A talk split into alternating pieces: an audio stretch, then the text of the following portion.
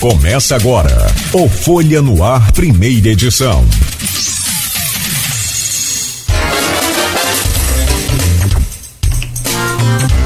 Terça-feira, 28 de março de 2023. Começa agora pela Folha FM 98,3, emissora do grupo Folha da Manhã de Comunicação, mais um Folha no Ar. E registrar já e trazer o bom dia da Natália Soares. Já já vamos conversar sobre vários assuntos, mas registrar aqui o seu bom dia, Natália, sempre prazer imenso recebê-la aqui no Folha no Ar. Seja bem-vinda. Muito prazer, né, estar de volta aqui. Um bom dia aí a todos e todas as campistas. Hoje, né, nossa cidade recebeu esse título de cidade, né? A, então Vila de São Salvador foi elevada a essa categoria. Então aí temos 188 anos para comemorar. E bom dia, né, a todos que estão aqui, ao Rodrigo, ao Aloísio e ao Cláudio por Obrigado. me receber novamente. Obrigado, seja sempre bem-vinda. Deixa eu trazer o bom dia do Rodrigo Gonçalves e falar sobre os eventos de hoje, além dos quatro anos da Folha FM. Né, tem, claro, evidente, os 188 anos de campus hoje com várias é, comemorações, já teve inclusive durante o final de semana também, corrida. Bom dia, Rodrigo, seja bem-vindo. Bom dia, Cláudio, bom dia, Natália, bom dia a todo mundo que acompanha a gente, a Luísio. É, Para a gente é sempre um prazer estar aqui, né, fazer parte. Eu, pelo menos há dois anos, eu já faço parte da Folha FM, né, antes com Papo Cabeça, agora aqui como titular do Folha no Ar e é um prazer fazer parte dessa equipe, né? O Grupo Folha que eu já faço parte pelo menos 14 anos, né? mas na rádio é uma coisa mais recente a minha participação aqui. Então, parabenizar a toda a equipe, a todo o Grupo Folha, né? Por, pelo, pela conquista. A gente sabe que desde a Continental a, a Folha vinha marcando presença muito forte no rádio, não só aqui em Campos, mas também em Macaé, né? A gente também tem lá em Macaé a, a rádio. Então, assim, é um veículo de comunicação que atinge as pessoas que a gente nem imagina às vezes, principalmente no pessoal do interior, um pessoal que está sempre ligado na gente. Então, quero mandar meu abraço especial hoje para aquelas pessoas que estão ouvindo a gente lá no norte de Campos, Morro do Coco, Santa Maria, aquelas pessoas que estão ouvindo a gente na Baixada, que estão ouvindo a gente também em Serrinha, Ibitioca, aquela região de Lagoa de Cima, né? E também para aquelas pessoas que estão ouvindo a gente nos municípios vizinhos. Meu pessoal lá de São João da Barra, de São Francisco da Bapuana, São Fidélis, Cardoso, todo mundo sempre ligado. E a gente ainda tem a possibilidade de estar nas redes sociais também, né? Alcançando outras pessoas no mundo todo. Então, para mim é sempre é, mim é um prazer fazer parte aqui né, do time da Folha FM.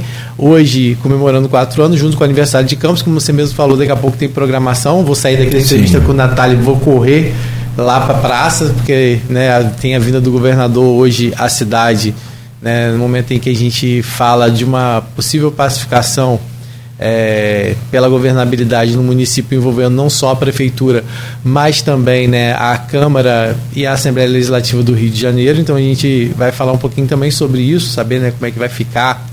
A gente sabe que a pacificação é pela governabilidade, mas quando é pela disputa política, a gente sabe que não é bem assim. Né? A gente já teve exemplos recentes aí de do caldo entornar e ter que o governador intermediar para poder resolver certas questões. Então a gente vai falar um pouquinho também sobre isso e, claro, a programação. Às 9 horas tem a entrega de nove ambulâncias do SAMU aqui em Campos, que é a primeira vez que, que o município recebe esse serviço do SAMU, que é muito importante. Né? São nove ambulâncias que vão ser entregues aqui. Em seguida, haverá uma visita também com o governador ao Hospital Geral de Guarulhos pra, na segunda parte das obras de lá, né? que ele vai estar vistoriando.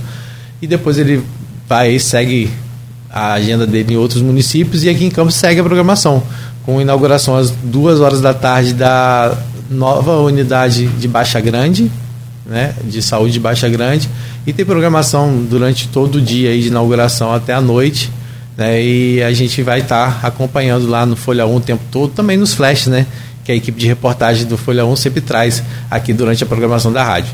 Então, promete ser um dia movimentado. Para mim, o dia não vai terminar nem tão cedo. Porque tem a entrevista de Natália. Essa vai... história de, de, de, Desculpa te interromper. Essa, essa coisa, quando eu comecei a trabalhar em rádio, a primeira coisa que eu ouvi: rádio é igual parque, tá, meu filho? É igual parque, por quê? Parque de diversão. Enquanto os outros se divertem, você trabalha, tá? Pois eu é. falei, tô acostumado. É, então a gente hoje tem aqui, né? Eu saio daqui, vou direto pra praça, acompanho a programação. E rádio e jornal não é diferente. É, Não, aí volto pra redação e tem entrevista de Natália que amanhã vai estar também, né? na- No jornal. No jornal, que a gente vai estar colocando amanhã a, a entrevista da Natália. E vai ter toda essa programação que eu falei, né? Com a visita do governador. A gente não sabe se o presidente da Assembleia Legislativa, que é o campista Rodrigo Bacelar, estará presente. Né? A gente até tentou essa in- informação com a assessoria dele, mas não disse que haveria o desejo dele de estar presente, mas isso ia depender da programação lá da Assembleia Legislativa. Então vamos ver como vai ser o dia hoje. Vamos torcer que seja um dia realmente de paz. É, e de paz, eh, não, tomara sim, claro, evidente, porque hoje é. eh, Tem uns que contestam, os Ah, historiadores reclamam e contestam esses 188 Várias anos. datas, né? Tem várias datas. Sim, tem até um artigo, né, da Edmundo Siqueira Sim. também, na Você viu Folha lá, mesmo. Natália? É, não, não, não seria hoje, na verdade, o dia do aniversário, seria. É porque ele coloca que tem vários elementos que podem conferir identidade, né? Sim. Na verdade. Por exemplo, a Constituição da Câmara, é, coisas que aconteceram anterior à elevação de cidade pela então vila, né? Então ele vai fazendo uma linha histórica bem legal no artigo que ele. Esse artigo é muito bom. É. A Rafaela também já tem algumas publicações nesse sentido, Sim. né? A galera Sim. aí. Ele é excelente também. Mas assim, Mas enfim, enquanto se não, não- não- se decide se vai mudar, se não vai, vamos comemorar hoje e evidentemente que toda data ela tem também a parte de, de, de, É, se as de pessoas- lembrar se as pessoas as- tiverem esse, tivessem esse apego, às vezes, à data, Uhum. né, assim, a história, como deveria ter a cidade, às vezes, né, a gente. Porque, assim, é. É A história, claro, a história da nossa cidade é importante ser contada, mas o que a gente precisa mesmo é, por exemplo, uma data como hoje, as pessoas refletirem o que, que de fato a cidade, é, nesses 188, 188 anos, evoluiu e avançou, o que, que a gente precisa melhorar. A gente sabe que tem muita coisa que precisa melhorar na cidade. É, então, assim, acho que é um. Independente da data, é sempre um momento para a gente refletir e, acima de tudo, mudar também, né? Vamos pedir licença a vocês? Vou fazer um rápido intervalo e na sequência a gente volta então para começar essa entrevista com a Natália Soares.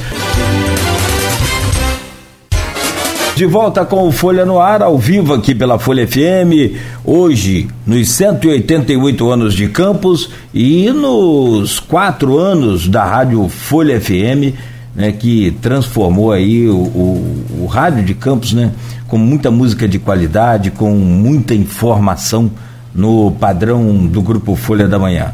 A todos que já postam aí as mensagens, a todos que eh, deixam aí as suas mensagens, o nosso carinho, a nossa gratidão. Sem vocês, a gente não consegue fazer absolutamente nada. O tudo que a gente fizer não vai né, ser tão importante. No programa de hoje, com Natália Soares, professora, militante do pessoal e candidata à revelação do pleito de, dois, de prefeito de 2020. Já falamos com a Natália, com o Rodrigo, agora com o Aloysio Abreu Barbosa, que eu trago o seu bom dia, Aloysio, e já abrindo aí esse bloco também. Bom dia, bem-vindo, Aloysio. Bom dia, Cláudio Nogueira. Bom dia, Natália. Obrigado pela presença. Vamos poder conversar um pouco nesses. nesses não vão ser três blocos, vão ser dois blocos. Desculpe, é, Natália, desculpe, Cláudio, Beto, Rodrigo, ouvinte pelo atraso. Acordei seis horas, falei, deixa eu dormir mais um pouquinho. Aquele erro que você não deve cometer quando tem compromisso de manhã cedo. É, bom dia, sobretudo você, ouvi, é, ouvinte, pelo stream telespectador do Folha no Ar. Nosso bom dia especial a três categorias que nos acompanham sempre nesse início de jornada de segunda a sexta. Os taxistas, motoristas de aplicativo e aqui representados por Natália, os professores. Natália, é, quando saiu a pesquisa de EPP, de março, a Folha teve acesso exclusivo a ela, eu depois que noticiei os primeiros números, eu repercuti, é, foi avaliação do governo, prefeito e vereador. Eu repercuti é, alguns desses números com alguns prefeitáveis, se entre eles. Então você já está mais ou menos ciente dos números, mas vou repetir aqui para o ouvinte. A pesquisa estimulada, né, estimulada quando você apresenta o, os nomes do, do, dos candidatos, deu É, a prefeito, Vladimir Garotinho, 50,4% de intenções de voto. Em votos vários, perfaz, meia, perfaz 61,4%. Em segundo lugar, Caio Viana, 18,1%, que corresponde a 22% dos votos válidos. Em terceiro lugar, Marquinhos Marcelar, 5,8% de intenção de voto, vai equivaler a 7,1% dos votos válidos. Em quarto lugar, Tiago Rangel, 2,9%, equivale a 3,5% dos votos válidos. Em quinto lugar, o candidato do PT, sem nome. A identificação foi essa. É, é, é método da pesquisa, né? Metodologia de pesquisa. 2,6% é, voto válido 3,2%. E CVC, da direita Campos, 2,3%. E voto válido 2,8%. É, nulo 9,7%. Não sabe 8,2%. Geralmente, quando você está perto, quando você está no litoral, após as convenções, o que vale é a pesquisa induzida. Nós estamos a mais de um ano e meio da, da, da urna. Então, nesse momento, vale mais a espontânea. A espontânea, você, eu falo porque você não é citada na, na estimulada. A espontânea deu Vladimir Garotinho. 30, espontânea para o ouvinte é quando você dá o nome do candidato, vota em Jaspion, vale. A pessoa dá o nome do candidato e é, sem, sem opção apresentada. Espontâneo, Vladimir Garotinho 38,6, Caio Viana 2,7, Rosinha Garotinho, que não pode ser candidata, ex-prefeita, mas aí é espontânea. É, um, Arnaldo Viana também não pode ser candidato, 0,9. Carla Machado também não pode ser candidata, 0,6. Carla, explico, é, Rosinha e Arnaldo por motivo é, jurídico. Não podem, tem impedimentos. E Carla, que está pacificado no TSE, você não pode ser candidato duas vezes a prefeito um município e uma terceira vez em município limítrofe. Então Carla não pode. Ela foi duas vezes prefeito de São da Barra. Rafael Diniz, é, perdão, Marquinhos Bacelar 0.4, Rafael Diniz 0.4, alguém de fora da cidade 0.3, Cassiano Tavares, vereador 0.3, professora Natália 0.2. É, um, candidato não, é, um, um candidato não político 0.2, candidato do PT 0.1, nenhum 7.7, e comprovando que é uma eleição ainda aberta, não sabe, não respondeu 46%. Natália, como é que você analisa esses números? Perfeito, eu, eu, gosto muito de falar sobre a estimulada, né? Porque é isso, a gente está há mais de um ano, né, da, das eleições de 2024. Então você trabalha com conhecimento prévio do, da população campista, dos eleitores. Quando você faz a estimulada, eles sugerem. E aí é interessante que, por exemplo, meu nome aparece na espontânea, mas não aparece né, na pesquisa, como você comentou, é, estimulada. É, mesmo tendo participado do pleito em 2020, ou seja, a última eleição. Então, acho que deveria né, ter aparecido também, mas a eleição não está fechada. É, aqui também vai, vai falar sobre a aprovação do governo Vladimir Garotinho, que eu acho que é um ponto interessante de, de contrastar com os dados, que é a aprovação de bom e, e ótimo, né, do governo, que passa, se eu não me engano, 50%. 55%. Isso, 55%. O bom e ótimo juntos. Isso. Então, assim, é, apesar dessa grande aprovação né, da população campista, a gente tem um cenário muito em aberto, porque mais de 40% não sabe ou não respondeu na espontânea. Ou seja, avaliam o governo, mas ainda assim não fecharam as suas candidaturas. E eleitor, né? E culturalmente o Brasil decide é, os votos muito em cima. Tanto que, em geral, o trabalho das comunicações, das assessorias de comunicações, trabalham e investem pesado no serviço de divulgação, uma semana antes, 15 dias antes das eleições, porque isso faz toda a diferença. É, então a gente vê uma esquerda que aparece aqui um, um pouco fragmentada também, que como eu coloquei na pesquisa, de avaliação que a gente foi chamado a, a se pronunciar sobre a pesquisa, que a esquerda também não define uma tática eleitoral. Aqui aparece, por exemplo, a candidatura do PT, ainda sem nome. O meu nome aparece na espontânea, mas a gente não tem uma tática fechada e nem. Se a gente não tem uma tática, tampouco a gente tem uma ação na cidade comunicativa, é, de fazer seminários que possam pensar a cidade.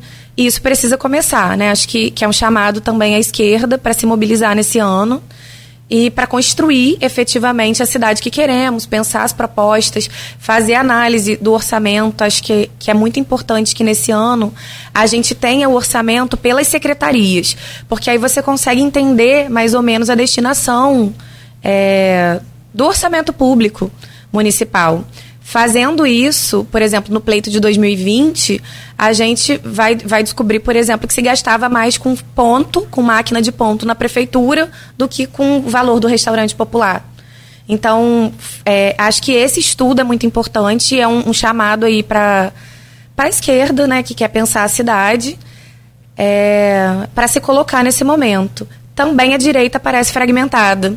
Então a gente tem aí o CVC, né, que aparece como candidato a vereador nas últimas eleições aqui em Campos.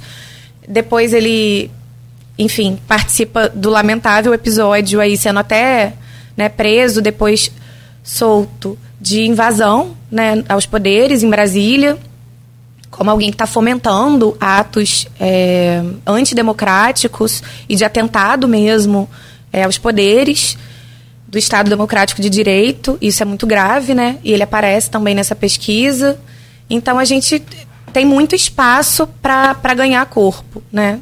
É, não tem nada decidido, nada fechado, e eu acho que é, é, nisso que a gente tem que trabalhar durante esse ano aí, um ano e meio é, que a gente tem pela frente. Pergunta, acho que todo mundo que está ouvindo a entrevista vai fazer você. Prefeita ou vereadora? Então, não sabemos, mas eu já, já anunciei aí para o partido que eu não pretendo vir como candidata a prefeita, mas as disputas estão aí, né? Rolando também dentro do partido. Então, não tem nada definido. Como eu falei antes, né, não existe uma, uma tática. Nem dentro do próprio partido, nem composição do pessoal com outros partidos de esquerda na cidade. E isso ainda está tudo muito indefinido. Então, o cenário é realmente bem aberto. O cenário é aberto. Dentro do próprio partido e com, com outros partidos. Fazendo um retrospecto até para, é, né, assim, como é que surgiu a Natália é, na, disputa, na disputa eleitoral, né? A gente viu essa ascensão em 2020. É, como é que surgiu? Só para a gente entender esse retrospecto. Em que momento você falou assim, não, tenho que contribuir, acho que posso contribuir com a política campista?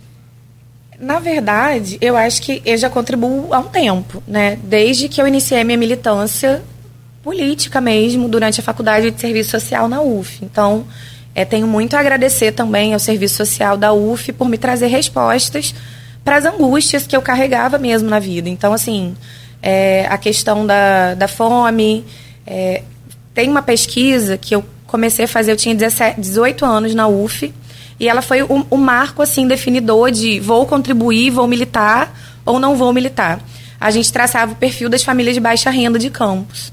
E essa pesquisa, para mim, foi muito importante, por me colocar em contato com a realidade da população campista, com as necessidades dessa população. E aí eu tomo a decisão de: é isso, eu não posso ficar calada diante de tanta situação de, é, de penúria mesmo, de vulnerabilidade das pessoas, de escassez de todos os recursos, de recurso de saúde, de, de educação. E aí eu começo a militar. Entro para Conselho da Mulher, participo de comitê de erradicação de trabalho escravo em 2009, em 2010, né? Até o Marcelo Freixo também teve em Campos fazendo audiências quando Campos figurou aí no mapa brasileiro como um dos municípios com maior índice de trabalho escravo, maior do Rio figura, de Janeiro, inclusive. Figura ainda junto com São Campos Francisco. São Francisco é. Então, assim, é, são dados que, que precisa ter um pacto, inclusive, de, de, sanar o que é o trabalho escravo, por conta das usinas, da, do trabalho na cana, da exploração. E não só da cana. A gente vê, por exemplo, agora o Superbom sendo aí autuado pelo Ministério do Trabalho por não cumprir as jornadas, né? Por registrar é, jornadas de trabalho diferentes da que os trabalhadores realmente fizeram. Então agora ele tem até a penalidade de 20 mil, se eu não me engano, por dia, se descumprir os acordos que foram feitos com o Ministério do Trabalho. Isso não é pouca coisa, né? É uma cidade que tem um passado forte, é, escravocrata, E a gente vê a reprodução é, disso, que também demonstra, por exemplo, a fragilização dos vínculos trabalhistas, a precariedade em que os trabalhadores foram, foram colocados. Durante esses anos que a gente teve, por exemplo, o desmonte do que era a justiça do trabalho, né? E agora a gente está começando a recuperar essa justiça trabalhista, que é muito importante. Então, eu começo a militar desde muito cedo. Mas a decisão de entrar para uma política institucional foi quando eu me formei. Eu tenho 12 anos de PSOL. Eu filio no PSOL em 2011, quando eu deixo o movimento estudantil da UF. E aí aquele vazio de não saber onde, onde militar, o que fazer. E aí eu recebo o convite para o pessoal. Eu já era simpatizante, sempre fui, eu sempre votei no pessoal. Então é importante que se diga isso, porque o meu perfil também é um perfil de pautar a política ideologicamente. É, ideologicamente, porque eu entendo que tudo é ideologia. Se você não, não vai defender, por exemplo, os mais pobres, você está em outro lado. Então, é, nesse sentido, eu filio ao pessoal em 2011, mas desde os 16 eu tiro meu título para votar já no pessoal. Quando era um cenário de polarização entre PSDB e PT, né? E aí eu escolho já com 16 o pessoal. Natália, você não bateu ainda o martelo falando agora há pouco que não é candidata a prefeita. Né? A gente está no período fora de, de, de, de, eleitoral, né? Então a gente não. É, é uma pré. É só uma pretensão né, de, de candidatura. Então a gente, respeitando a lei, toca no assunto da seguinte forma, fazendo também uma recapitulação aqui. Você foi de fato uma candidata à revelação no pleito a prefeito de 2020. Quase que, que você desbanca o Rafael, que era o, o prefeito do, do, do momento. É, depois veio a eleição passada de 2022 com você sendo candidata a deputada federal. E agora você declara: eu não quero ser candidata a prefeita. e aí nós chegamos a comentar, Luísio, com você aqui logo depois da eleição de 2022, Natália, se você não viesse é, deputada federal e sim deputada estadual, suas chances não seriam maiores, não seriam mais é, é, palpáveis naquele pleito?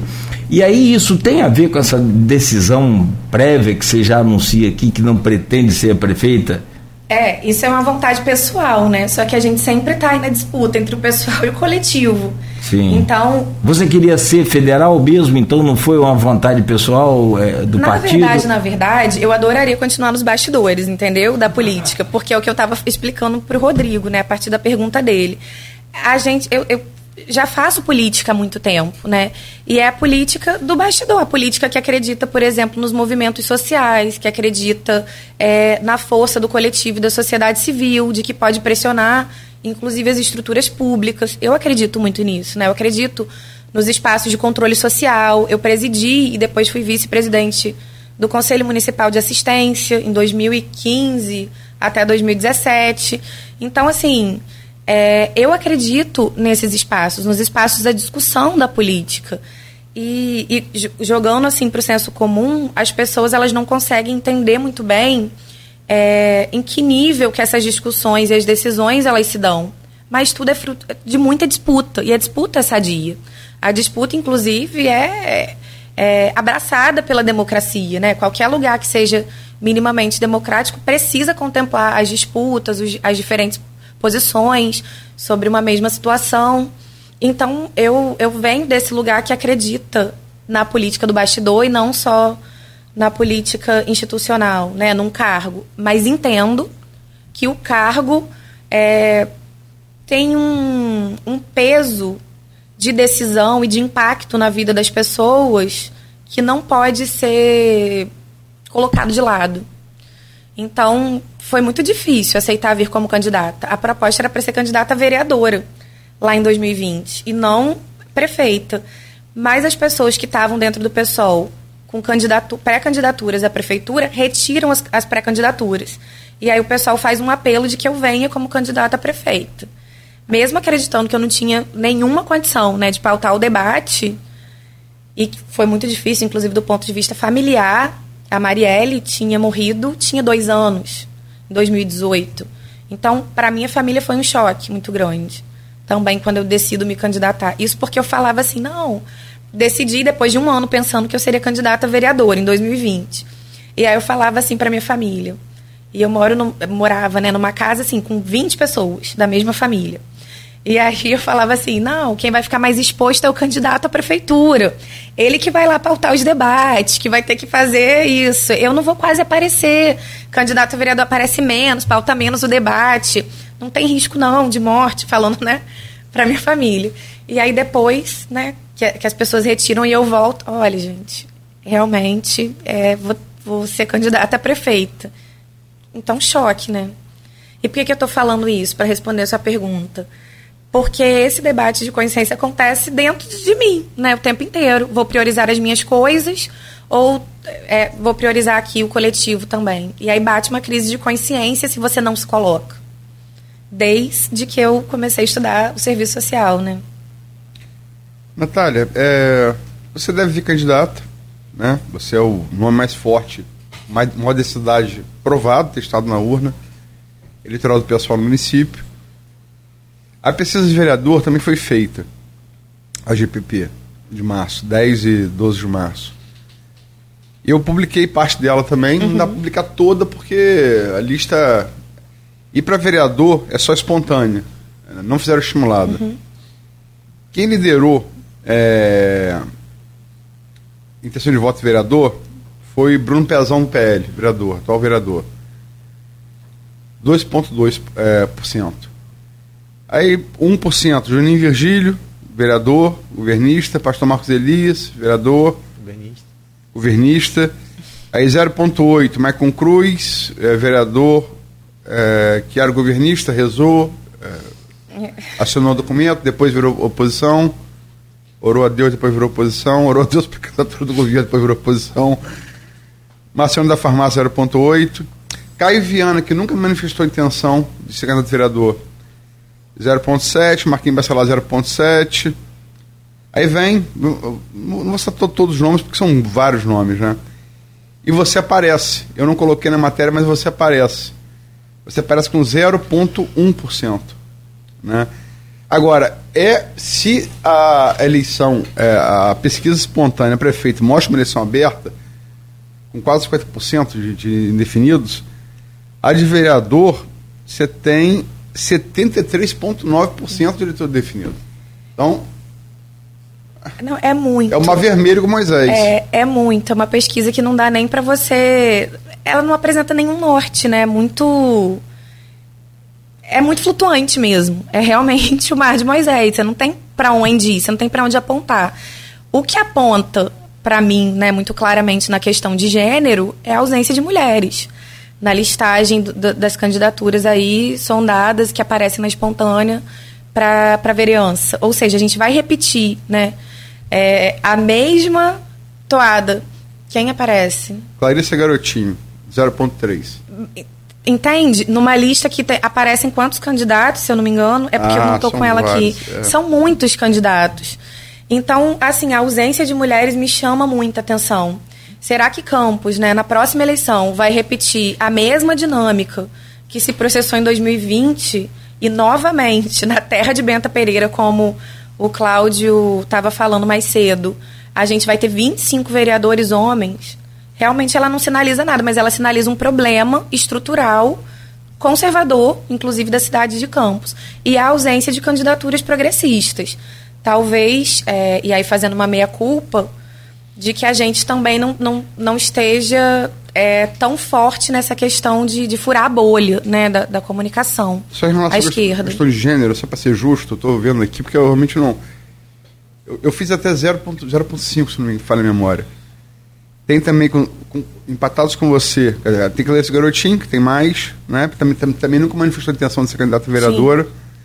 Mas tem também com 0.1 Rita Bolsas e Roselane do Renê, só para ser justo. Então são quatro. Zilone, que inclusive, ah, né? Sim. Ah. Vereadora. Já foi vereadora. Então. São quatro nomes. E assim, isso me preocupa, né? Me preocupa bastante como. E, e sinaliza um problema mesmo, né? Um problema da sociedade campista em conseguir romper. É, em alguma medida. Romper é muito difícil, né? Romper com o patriarcado, que, que tem aí o homem como medida das coisas. mas é problemático que a gente não consiga pensar representações femininas. Esse é um assunto que a Luz vai abordar mais para o é. final. Do... Não, a questão, questão, questão é, da Câmara. Da Câmara é. É. Mas assim, Natália, você falou aqui sobre a questão é, da falta de estratégia do, da esquerda, Sim. né? ou seja, de organização. É, a gente está um ano e meio aí do pleito. É, de que forma isso pode ser mudado? O que vocês estão fazendo? Porque quando a gente ouve realmente falar, a gente fala pessoal, a gente ouve Natália. Ok, a gente sabe que existem os coletivos, uma galera muito atuante nos coletivos. Né? E, inclusive, você volta e meio está dando voz a esses coletivos lá no, na sua rede social, onde você tem quase 10 mil seguidores, é um número considerado, é considerável. Mas por que não se organizar? O que, que falta? Não tem diálogo, por exemplo. Você foi uma pessoa né, que, que trabalhou firmemente na campanha do presidente Luiz Inácio Lula da Silva, já participou de eventos junto ao PT. É, por que não se organizar? Por que, que a esquerda não consegue se organizar? Às vezes não é porque também tem essas diferenças entre o próprio grupo? Sempre tem diferenças, né? Acho que, que as diferenças elas são pontos, inclusive, que são positivos. Acho que isso fomenta a discussão interna, isso amplia né, o conhecimento, isso traz outras questões é, analíticas mesmo para o mesmo fenômeno. Acho que, que pontos divergentes dentro do próprio grupo são, é, é um, um ponto importante. Mas, assim, a gente tem uma cultura é, política que não fomenta mesmo a participação. Isso não é uma questão só da esquerda, né? Isso é um problema, inclusive, do, das pessoas no Brasil. Você vê, por exemplo, que as pessoas tendem. É, inclusive, essa pesquisa também pode demonstrar uma, uma, outra situação, que é a preocupação das pessoas culturalmente com as eleições para executivo mas ninguém se preocupa com o que dá é a sustentação, que reformula, que emenda, que discute e que amplia, inclusive, as legislações né, de uma cidade, de, do Estado. Então, assim, é, elas se preocupam. Tanto que, que ali o número de indecisos ou de não respondeu é gigantesco, é mais 70%, 76%. 73,9%. 73,9%. 74%. É, então assim, é, é, um, é sintomático, né? E é sintomático da cultura brasileira que você espere, às vezes, um. Eu tô falando dessa questão, mas vou retornar depois da sua pergunta. Que você espere um Messias. E, e aí eu me lembro de um texto da Marilena Chauí que ela falava assim. De novo, não, né? De novo? Isso. Ah, não, não, mas Messias pode. Desculpa. Foi o Jair Messias, né, durante um tempo. Desculpa, mas o Messias pode estar na figura de qualquer é. pessoa, Sim, né? Entendi o Messias, que as pessoas esperam claro. que alguém venha e, e, e, vá resolver os problemas e as mazelas que nós precisamos acompanhar, né, enquanto cidadãos. Então, enquanto a gente tiver uma cultura da dependência, né, e do outro que vai fazer por nós, a gente não vai alterar essa cultura da não participação. Ela fala, né, que geralmente os poderes executivos eles se atrelam a Deus. Então é teocracia, ou seja, somos enviados de Deus, estamos aqui também é, fomentando o Deus entre, entre o povo e que as pessoas mais pobres, né, os dominados, aguardam o Messias que vem salvá-los dos seus problemas e das suas mazelas. Então acho que esse é um problema cultural, o problema da não participação brasileira. Mas é, existe um problema de, realmente, assim, em relação à organização, que pode ser melhorado. E aí você me pergunta que estratégias. Acho que unir, né? Eu acho que a, a ideia passa por essa.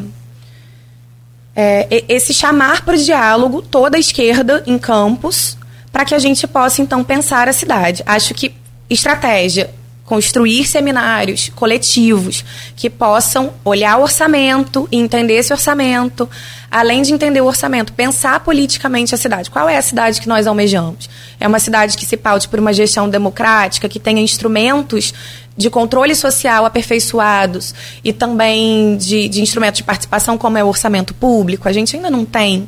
Né? Embora as pessoas avaliem, por exemplo, o, o Vladimir Garotinho com mais de 50% de bom e ótimo, carece na cidade instrumentos de aperfeiçoamento da própria democracia, que partilhe poder com o povo. Acho que, que essa é uma, uma alternativa que a esquerda traz muito, entendeu? Enquanto proposta. É, você estava falando dessa coisa do. do Nogueira brincou do Messias, já tivemos um. Tá, faz parte da nossa, da nossa origem ibérica, né? É Dom Sebastião Portugal saiu na frente dos descobrimentos, era a maior nação do mundo. Aí assumiu Dom Sebastião o reino, foi fazer uma guerra no norte da África, morreu, nunca mais voltou. E Portugal, da uma nação da Europa, virou uma província da, da, da Espanha da União Ibérica. E por incrível que pareça, nos, nos Jerônimos, até hoje você tem um túmulo vazio de Dom Sebastião, tem lá Dom Manuel Venturoso, Camões, e se espera que Dom Sebastião vai voltar né, com os anjos. A nossa maior guerra civil não é brincadeira não, foi Canudos. Sim, sim. E se esperava até o final que os, Dom Sebastião fosse chegar com os anjos do céu para salvar os sertanejos em Canudos. Então, é, tá na nossa gênese. que nós está falando é, tá, é a nossa maior guerra civil. Mas sem Dom Sebastião, ele não deve voltar? ele não deve. Não deve voltar. É, é a, questão, a questão tática que você estava falando, estratégica. É, você fala de antemão que você. É, sua, sua, vontade pessoal, você, você submete ela à coletiva, aí você fala que sua, sua vontade pessoal não é via prefeita.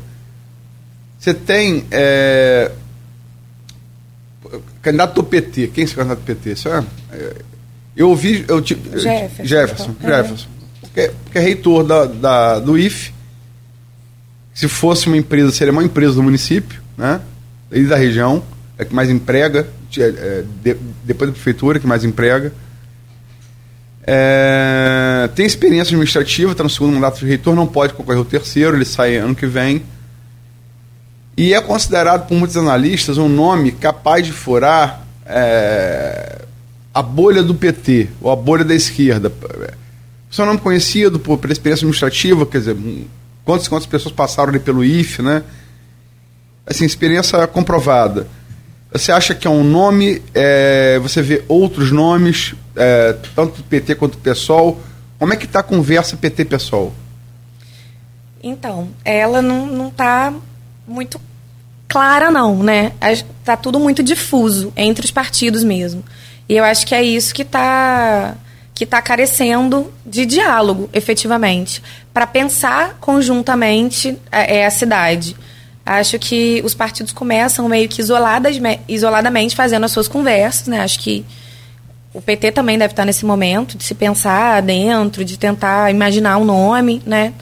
É, acho que são bons nomes, né? Acho que o Jefferson, a Ana não, não deve vir mesmo, né? Porque ela está agora, né, ocupando a diretoria da UF, mas também, né, seria um bom nome, inclusive foi minha professora na, na UF. Fala-se Zé Maria também. Acho que não, né? Ele acaba de assumir também um, um cargo, né, junto à presidência, dentro da Petrobras, né, da, a, junto à presidência, então acho que acredito que não. Mas é isso, como não tem essa, esse diálogo né, mais afinado, a gente está disperso. Cada um tentando traçar as suas próprias táticas, mas esse momento precisa ocorrer, precisa ocorrer esse ano. Né? Acho que o ano já está aí e a gente precisa falar, né? a gente precisa conversar, ter escuta e pensar junto, porque a gente pega uma cidade muito polarizada, a gente pega uma cidade que quase 70% optou, né? É, pelo Messias. Pelo, pelo Messias. pelo Jair Messias. Então é um contexto de muita polarização ainda. E a gente vai ter que lidar com essa polarização por muitos anos. Acho que isso precisa estar tá também no nosso horizonte, quando a gente sentar para conversar e para dialogar. Né? E quando vai ser isso? Não tem uma definição. Eu estava, inclusive, explicando para o Rodrigo que eu não faço nem mais parte da diretoria do pessoal.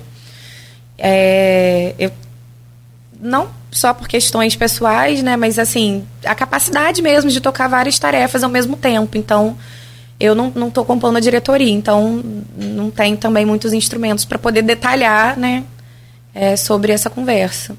É, o, o PSOL, ele está federado com quem? Com a rede. Com a só rede. com a rede. E o PT com PV, PV e PCdoB. PCdoB. Isso. Isso não tem como ser mudado. Não. Isso vai impactar também as eleições agora em 2020. Porque esses partidos necessariamente terão que montar uma tática conjunta, né? Rede Pessoal, PV, PCdoB e PT. A rede assumiu uma nova executiva municipal agora, não foi? Fabrício Lírio está à frente, não é isso? Não, sim, sim. Ah, ah. Como é que tá? Eu não... Então, também não tivemos um diálogo. Estamos, inclusive, tentando marcar. Estou há um tempo aí, né? Edmundo Siqueira, se estiver me ouvindo também, né? O Fabrício Lírio Acho que é isso, acho que precisamos. Monta nas redes aí, tá? É, acho que precisamos conversar, né, sobre essa, essa tática aí. Edmundo tá no, tá no rede? Tá no Face lá comentando. no ao vivo, gente. Chamado pro Edmundo. É, Edmundo foi mal, mas eu, tô, eu cheguei atrasado e tinha computador em casa, então para mim é complicado é, acessar. Não, se me permite, ele, come... Não, ele comenta aqui, ó faz até pergunta. Tem duas participações dele aqui. Ah, parabéns à Folha pelos quatro anos. Muito obrigado. Aliás, obrigado a todos né, pelo carinho aqui. E o Edmundo diz aqui: Natália, você se tornou uma das principais vozes do progressismo em Campos, não apenas por seu resultado nas urnas nas últimas eleições, mas por suas capacidades. A cidade que é muito conservadora e em alguns redutos muito reacionária, não deve começar a se entender melhor é, atrações no legislativo. Outra pergunta: a estratégia do progressismo para 2024 não deveria estar focada na eleição da Câmara então, acredito que sim, inclusive, porque quando a gente olha, inclusive os partidos que estão cotados aí, né, União, PL, Podemos, é, são partidos. A gente tem o Leon apenas, que é do PDT, mas. PDT, mas. Mas é isso, né? Localmente os partidos também se expressam de uma forma muito, muito específica, né? Então a gente precisa realmente focar. Acredito que esse é o maior desafio, inclusive, da esquerda, né? é colocar gente que seja progressista na Câmara. A gente precisa ter pessoas que dialoguem com a população e que não estejam pautados né, é, pelo interesse individual, que defende grupos que, é, que não estão excluídos das decisões políticas, ou seja, que defendem grupos tradicionais que já têm uma incidência política. É, o PT, PT eu estou jornalismo desde 89, então já, já vi alguma coisa. É, PT já teve Sim. uma cadeira quase que fixa em, em Campos, na, na, na, Câmara, que eram, e olha que, que eram menos cadeiras, eram 17, se não me falha a memória. Foram dois mandatos de Antônio Carlos Angel, irmão de Zé Maria, depois é, Ivete Marins, depois Renato Barbosa, é, morre, assume a Odisseia, uhum. morre no acidente, infelizmente, precocemente. Assume Odisseia, depois Marcão Gomes. Estou falando dos anos 90 para cá. Né? E todos, todos esses que eu falei, vereadores muito atuantes, todos eles deixaram sua marca. Né? Com diferença e tal, mas todos muito atuantes. Quando eu falo do PT, eu quero dizer também da, da, da esquerda. Né? Você, você, tinha ali uma. Como que a esquerda perdeu essa representação?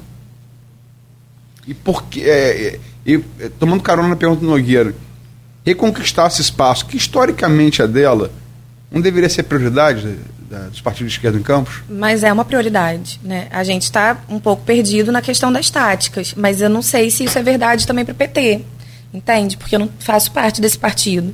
Então, entendo como esse diálogo. Esse diálogo está fracionado, assim, não, não existe. Ou seja, é um diálogo iniciado, mas aí algumas pessoas aqui conversam com aqui. É, mas nada institucional montado e elaborado junto acredito que essa, essa questão do, do, enfraquecimento mesmo, dessa base que se tinha enquanto PT, né, enquanto uma esquerda em campos, é muito proveniente também de um movimento. O PT passa a ser situação, e aí né, é, existe todo essa questão de sustentação, e depois esse, to, esse sentimento antipetista que cresce muito e, a, e acredito que ataca muito. As pessoas olhando para a cultura mesmo brasileira, elas ficaram descrentes do, do que são os partidos políticos. E aí outras figuras passaram a ganhar a cena. E, a, e eu me lembro da gente, da gente pensar assim. Não, não é, não é possível, por exemplo, que o Bolsonaro chegue à presidência, porque ele é o candidato que tem maior índice de rejeição. Então, ainda que ele chegue no segundo turno, ele não vai levar, porque ele tem uma rejeição gigantesca, qualquer outro candidato vai, vai vencer do Bolsonaro. E uma onda conservadora. Acredito que esse cenário de uma onda conservadora, de contexto de radicalização das pessoas, do aparecimento de inúmeros núcleos nazistas, é, precisam ser tratados. Isso precisa ser pautado, isso precisa acabar. Inclusive, eu estou muito sentida. Ontem, né, falece a Elizabeth, que é uma professora da Escola de São Paulo, uma escola estadual, que foi atacada é, por um aluno que entra né, na, na escola e esfaqueia os professores, e aí depende de outra professora para tirar. Foi uma heroína, essa professora de educação física foi uma heroína. Então, assim. Mulher, é- como, como se, como se diz, mulherão da porra. A mulher, eu, eu olho e falo assim, que coragem também, sabe? De, de partir para cima e de tirar essa pessoa que estava ali. ela foi por trás dele. E isso é uma, uma questão, assim, é uma crise da educação, é uma crise do, do pensamento científico. A gente está em xeque com muitos valores que a gente levantou e que a gente ergueu, né? É como um atentado à própria Constituição Federal também. O que a gente viveu nesses últimos anos e vive, né, como refração disso tudo, isso foi, foi surgindo pequeno, mas foi ganhando muito corpo e muito volume. E, e quando os fatos estavam ali, né, na nossa, na nossa cara, a gente não sabia muito bem como lidar. Então, acredito que é uma, uma crise mesmo das instituições, uma crise do que é política. As pessoas começaram a dizer, e aí Bolsonaro também vai se erguer com esse discurso. Ele é o, o antipolítico, ele não é um político. O cara que já estava mais de, de quase 30 anos como deputado. E aí se diz, ah, não, ele é a figura do, do antipolítico, então ele vai se eleger com esse discurso. Com um discurso, inclusive, que é o politicamente incorreto, porque as pessoas estão cansadas do discurso da política que não, não gera uma melhoria, por exemplo, da qualidade de vida. E aí eu acho que o PT também perde muito a base de apoio a partir disso, né? Que é uma questão cultural. O Zé Vitor, é, amigo do Rodrigo, fala que o Rodrigo conhece futebol, que sabe que a bola é redonda. É, nosso ouvinte é assíduo lá de São da Barra e conhece muito de política. Eu falei de memória, Zé Vitor, mas ele, Zé Vitor, não deixa eu passar. Vere- ve- Vereadores do PT Campos. 92 Rangel, 96 Rangel e José Carlos Fontes, que eu havia esquecido. Passou. 2008, Renatinho Barbosa de Ceia. 2012, Marcão. É... 2016, Marcão concorre pelo Rede. Faltou só aqui, Zé Vitor, Ivete Marins. Anos 90 também, Ivete Marins era do PT e foi vereadora. Mas eu agradeço, é, obrigado aí pela, pela envio de mensagem. Natália, vamos falar sobre governos. Vou, é, para começar do governo, a gente já roçou aqui nos dados sobre o governo, governo Vladimir Garotinho. Logicamente que, é, se olha a pesquisa, é, aquela- é um, é um problema até, até da mídia, tá? Eu faço até essa minha culpa. É, você pesquisa, você vai olhar, ah, é, induzida, primeiro, segundo, terceiro. Isso é um tremendo erro. Você tem que olhar nas fatias da, da pesquisa. Aí você vai saber quem está crescendo, quem está caindo, por Sim. quê. Né? Gênero, é, raça, idade, região, é, faixa, fa- faixa socioeconômica, salário. Aí você sabe, religião. Aí você sabe. Quando você olha o Vladimir liderando, tanto na espontânea quanto na, na estimulada, é fruto da variação de governo. Eles não medem rejeição aqui, mas eles fazem mais de positivo e mais de negativo. A imagem positiva de Vladimir está até além da intenção de votos, ou seja, ele também tem alguma coisa em tese para crescer. E conhecimento, ele é o mais conhecido. Né? O CVC usa isso, quer dizer, Sim. 80% das pessoas não, não sabem o que é CVC. Então, isso, é, por óbvio, é um terreno para ser explorado. A prova está Cláudio Castro na eleição, do, ano passado, do, do ano passado. Ninguém conhecia Cláudio Castro. Um vice que chegou lá e uma campanha competente, a campanha dele foi boa, independente do juízo que se faz sobre ele, a campanha foi muito boa, aproveitou isso. E dinheiro do SEDAI também. Da venda da SEDAI. Mas Exatamente. é, mas, enfim, é, é, aconteceu agora. Aconteceu. O governo Vladimir tem 20 21,7 de, de avaliação ótima, 33,8 de avaliação boa, vai dar 55,5. Regular, 34,8. Há pesquisas que fazem regular bom e regular, eles dividem, regular ruim. Aqui não, não há essa divisão. Então vamos deixar o regular, o regular como neutro. Ruim 3.3 e péssima 5.5 na 8.8. É, não respondeu 0.9. Então aqui, aqui, aqui é uma baixa definição. Há, uma- há uma posição assumida do eleitor que dá ele essa liderança. Que avaliação Natália faz do governo Vladimir e por quê? Você, professora, 0 a 10 uma nota. Ai, meu Deus, sabia. Não falei. É, eu fico assim, ai meu Deus, a Luísa pergunta sobre nota. E nota é muito ruim, né? Porque inclusive, eu sou da pesquisa, mas eu sou da pesquisa qualitativa. Eu defendo muito a pesquisa qualitativa, né? A pesquisa quantitativa eu, eu deixo para deixo para a galera das exatas, porque tem dificuldade, inclusive, de manipular os programas que podem gerar os dados mais confiáveis, né? É...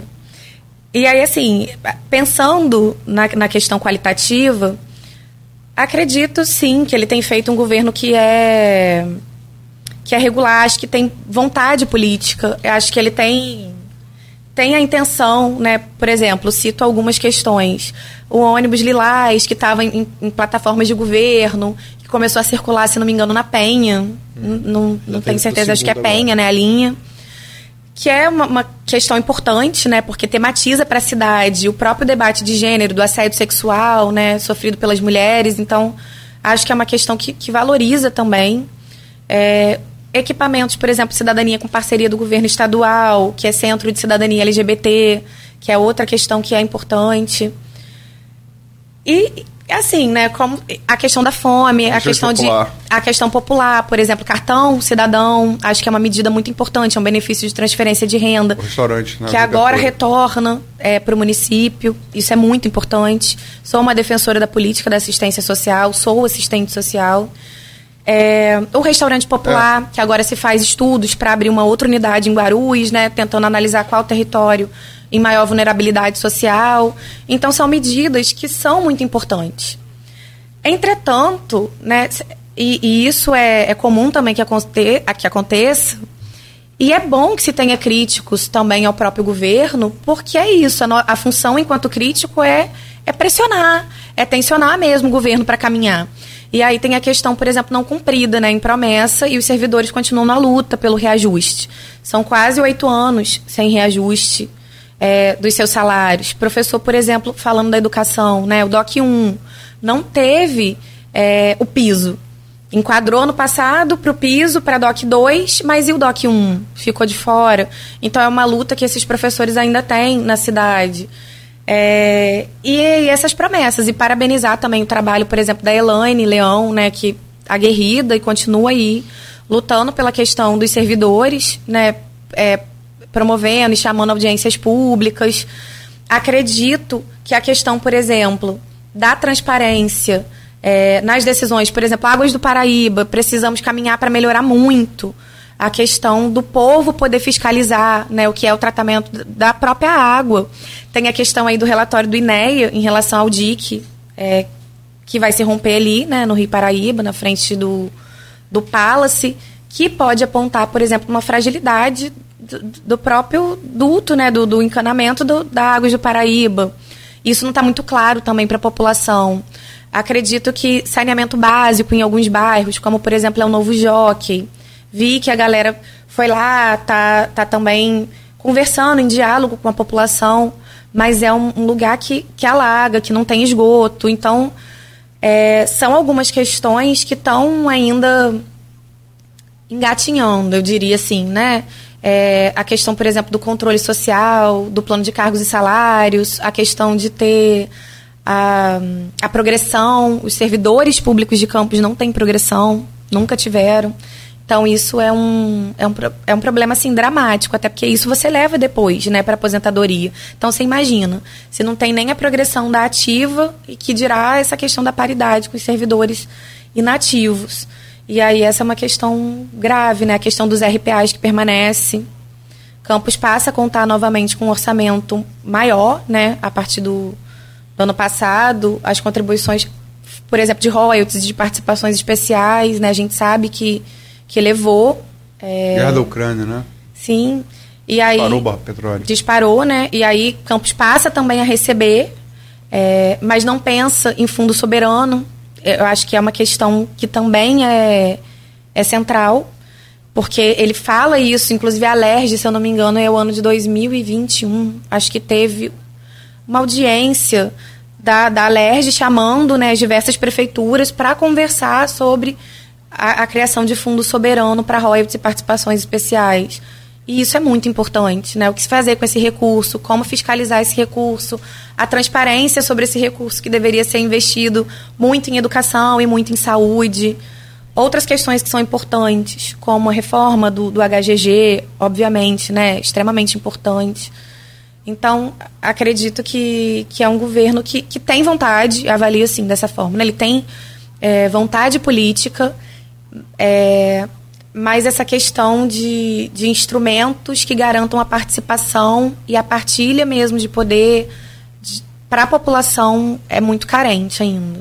0 a 10, nota? 6, 7, por aí, assim. Acho que 6 e 5. 6 e 5, Pra ficar na média, assim, né? Um, um, regular. É. Acredito que 6 e 5. E eu também detesto esse negócio de, aluno, de, de, de nota, né, para os alunos. Eu sempre falo: olha, participação de vocês na aula vai ser super valorizada também. É quem fala, é quem argumenta. Acho que outros instrumentos aí de avaliação. A, gente hoje está com a visita do governador daqui a pouco para fazer a entrega né, de ambulância do SAMU, que é um serviço novo também que Campos não tinha, né? Está sendo em todos os municípios, daqui a pouquinho, 9 horas lá na praça. É, a gente sabe que a gente recebeu outras pessoas que falam que muito reflexo também do governo Vladimir é o reflexo também do momento que o Estado vive economicamente, como a Luiz citou, com a venda da SEDAI, né? É, você acha que isso interfere também na, na administração de Vladimir? E como você avalia o governo Castro? É, acredito que com certeza, né, interfere. Inclusive na época da campanha a gente viu é, o Aloysio citava que a campanha do, do Castro foi muito bem organizada, muito bem feita, com muita destinação de recursos, inclusive para o interior. A gente via né, o dinheiro efetivamente chegando. A questão é torrar esse dinheiro, né, que é da SEDAI, em, em campanha, em, em, em, questões que não são as questões que a população, por exemplo, diria: olha, precisa ser investido nisso, precisa ser investido a deliberação popular. Acho que é isso, acho que não tem é, uma deliberação popular sobre os recursos. E aí se torna dinheiro, a questão do CEPERG, que inclusive está rolando aí né, o processo investigativo. E o Castro, ele precisa responder né, esse processo aí da utilização, da, da enfim, da, do recurso público mesmo. E aí o governo Castro, por exemplo, na segurança pública, é, é, porque são tantas coisas que eu não sei, assim, por onde a gente começa é, a falar, né? A segurança pública, ele leva a mesma toada que a política do, do Itzel. Com Castro, a gente teve das cinco chacinas consideradas mais letais realizadas pela polícia, ele tem três nas suas costas. Acho que esse é um dado muito relevante. Porque quando a gente vai olhar quem está morrendo, quais são esses territórios que estão sendo atingidos, a gente vai entender que existe uma perseguição à pobreza, as pessoas, e, e na pobreza, né? As pessoas negras são as principais vítimas. É, e aí, é, essa política pública, no nosso ponto de vista, ela deve ser entendida de outra forma. Eu estava explicando, inclusive, para o meu irmão esses dias que quer ser PRF ou do BOP, ele disse. Eu falei, um trabalho super importante, né? O trabalho da polícia é muito importante. Só que pensar a segurança pública não é só pensar a polícia. Então, acho que tem um equívoco em pensar a segurança pública prioritariamente como forças que estão armadas e que vão é, guerrear no nosso ponto de vista, numa performance, numa teatralização de deixar corpos, que era a música lá do Tropa de Elite, né? Qual é a sua missão, Homem de Preto? Era entrar pela favela, deixar corpo no chão. Não, não tem que ser essa a perspectiva de, dessa, dessa política. A, a, perspectiva de uma política de segurança pública deve ser proteger, deve ser investir também em educação, deve ser investir em cultura, em arte, em lazer, são direitos essenciais que promovem uma melhoria de qualidade de vida e que reduz, inclusive, é, taxas de, de, criminalidade. Então, eu falava para o meu irmão, eu falava assim, quanto mais inteligência na polícia, menos é necessidade é, da, das armas, né? Então, acredito que a polícia de segurança, de segurança pública ela também tem que ser pensada dessa forma para proteger. É claro que o uso da força é necessário e precisa, né, que a gente tenha também um braço armado. Mas essa formação ela precisa ser repensada. E aí eu li uma matéria, por exemplo, em 2022, que falava a porcentagem dentro do orçamento estadual que seria gasto com a política de segurança pública. Era quase 17% de um orçamento. E com qual lógica? Então, é essa lógica que a gente critica muito. A situação da educação. É, assim, ele já começa também o governo descumprindo acordos, acordos de campanha, promessas de campanha, que foi o reajuste de 6,5%. Então ele descumpre, ele não paga esse direito aos servidores.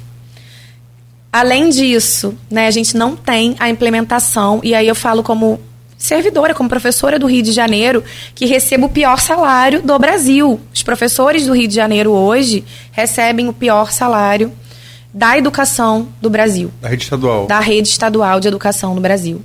Isso é muito grave, né? Então não se pratica o piso nacional. E aí ele tem a promessa, que também é descumprida, tanto que agora o CEP, né, declara aí, junto com os servidores, estado de greve para que a gente possa pressionar, inclusive que o governador hoje, né, nessa visita, gostaria muito que tivessem cartazes para receber ele, né, pague o piso nacional aos, profissionais da educação, porque é, a gente é muito mal remunerado, né? E a gente trabalha muito. E aí, acho que isso vem de uma lógica que se considera o funcionário público como inerte, como aquele que não trabalha, e a educação ela precisa ser valorizada. Então, é muito importante que se pague esse piso, né?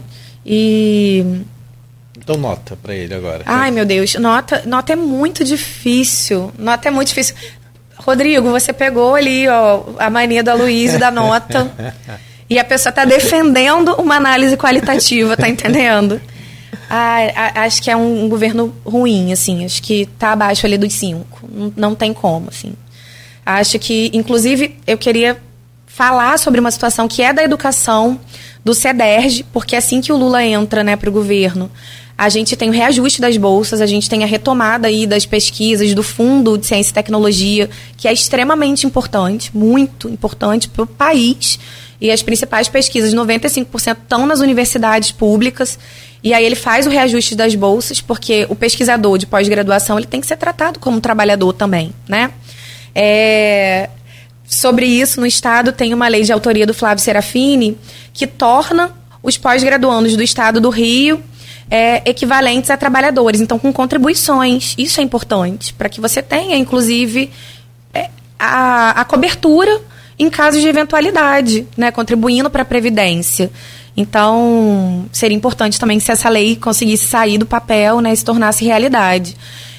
E aí o Estado, com Cláudio Castro, dentro, por exemplo, do, do CEDERJ, não remunera os tutores. O que, que ele fez?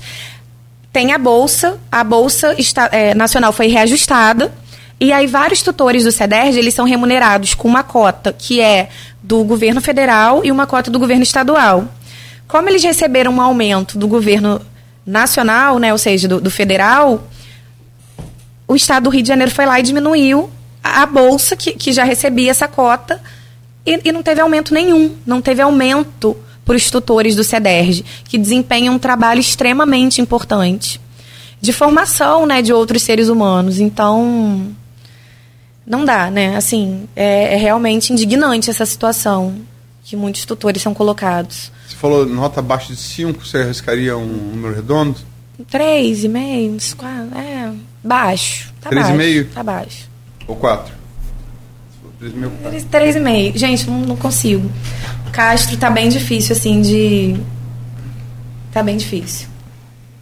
Vamos, vamos é, fechar esse bloco, preciso liberar o Rodrigo. É, para terminar esse bloco, governo federal. Vai completar agora. Esse, esse, período de 100 dias hein, é, se tornou emblemático, que no, no, segundo reinado de Napoleão ele governou 100 dias até se ferrar em Waterloo, né? E depois aí foi para o exílio para não voltar, se voltou morto. Daí em diante, esse período de 100 dias ficou, né?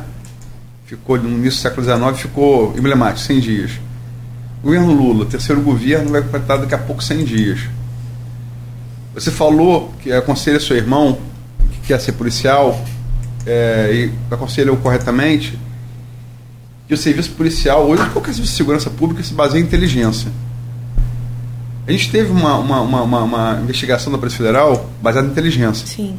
Né, que antecipou é, um plano para executar, sequestrar várias autoridades. Dentre elas, o ex-juiz federal, é, ex-ministro da Justiça, atual senador Sérgio Moro, por é, ações que ele tomou enquanto ministro da Justiça. Né? Segundo a investigação do Polícia Federal. É, mas vários outros. O promotor que está à frente do, do, dessa facção, que eu não vou dar o nome para não fazer propaganda, que é a maior facção criminosa do Brasil, Sim. em São Paulo. É, tenentes coronéis de, de PM, que são mais duros e tal, enfim, é uma, é uma, é uma lista grande. É, Flávio Dino, aí é a questão da opinião, vou dar, vou dar a minha uhum. opinião, mas eu quero saber a sua tem uma postura super republicana. Sim. Esse, na quarta, esse na quarta-feira semana passada fala que está tá sendo cumprida a lei, fala que existe o plano sim, que investigações apontam que existe o plano sim, que estava é, já seguindo família, vendo rotina, escola de criança, é, enfim.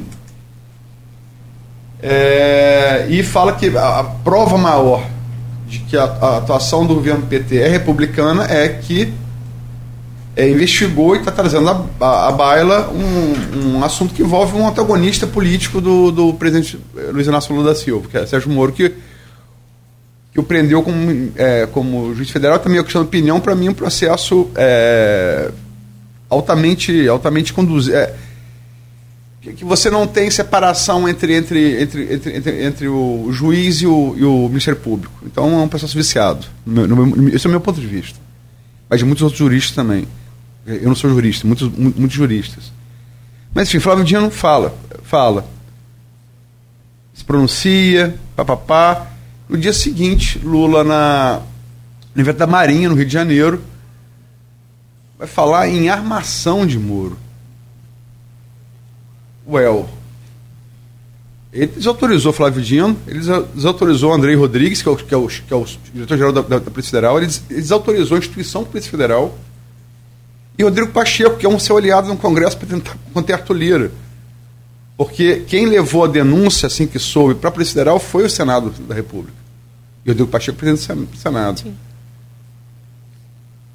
eu não quero é, assim julgar é, a, a, os 100 dias do governo Lula por, por um fato. É, seria injusto. Mas o fato aconteceu e tem dominado a mídia de lá para cá. Né? Depois pegou pneumonia e tal, não foi à China. Como é que você viu é, isso tudo? Como é que você avalia o governo Lula nesse, nesse perto, perto de 100 dias? Como é que você viu esse episódio em particular? É, assim, a gente é, compõe né, uma base também que dá sustentação ao governo Lula. Acho que é importante frisar isso. Inclusive, foi um, foi um dilema dentro do próprio partido. Acho que vocês acompanharam um pouco. É, eu tenho muito orgulho de fazer parte de uma corrente que defendeu, por exemplo, a candidatura do Lula, do Lula em primeiro turno, né? Porque a gente sabia que a gente não estava lidando com bases é, factuais, né, é, numa eleição. Não era uma eleição de caráter, foi uma eleição que teve coerção, que vários trabalhadores em diversos lugares foram coagidos.